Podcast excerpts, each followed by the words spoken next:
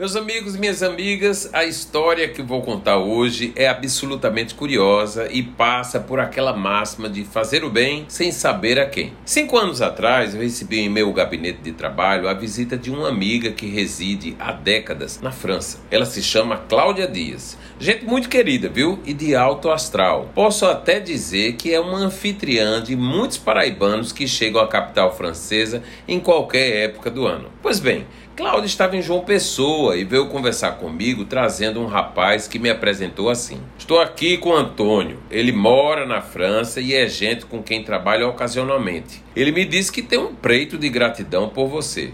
Amigos, fiquei surpreso com aquela apresentação, viu? Olhei para o tal Antônio e não o reconheci. No máximo, fiquei com a impressão de que já tinha o visto. Foi aí que ele falou: Gerardo, você não deve estar lembrado mas 13 anos atrás, estive em seu escritório e, mesmo sem conhecê-lo, fiz um pedido que você me atendeu e conseguiu ser decisivo na minha vida em Paris. Meus amigos, a história é a seguinte: a conversa ia evoluindo e eu, entre surpreso e até emocionado, queria saber mais, não é? E o que foi que eu fiz? perguntei. Cheguei ao seu escritório, Gerardo, porque naquela ocasião tinha passado num concurso para estudar comércio exterior na França. Me preparei todo, viu? Fiz economias, mas faltando um mês para partir, descobri que não tinha o básico: roupas para suportar o frio da Europa. E continuou. Entrei em sua sala, expliquei o que acontecia e você, na mesma hora, fez um cartão para um amigo e pediu que eu o procurasse naquele mesmo dia. O amigo, meus caros, era Geraldo Rosa,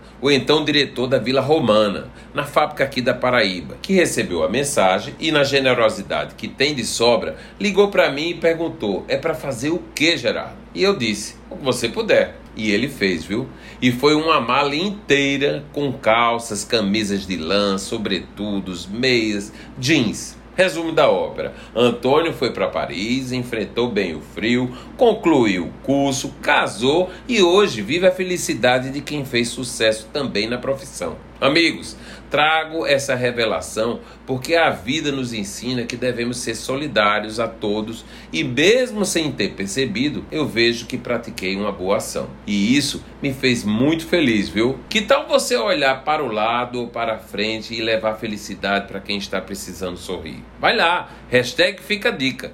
Eu sou Gerardo Rabelo e todos os dias estarei aqui na Band News FM Manaíra contando histórias para você.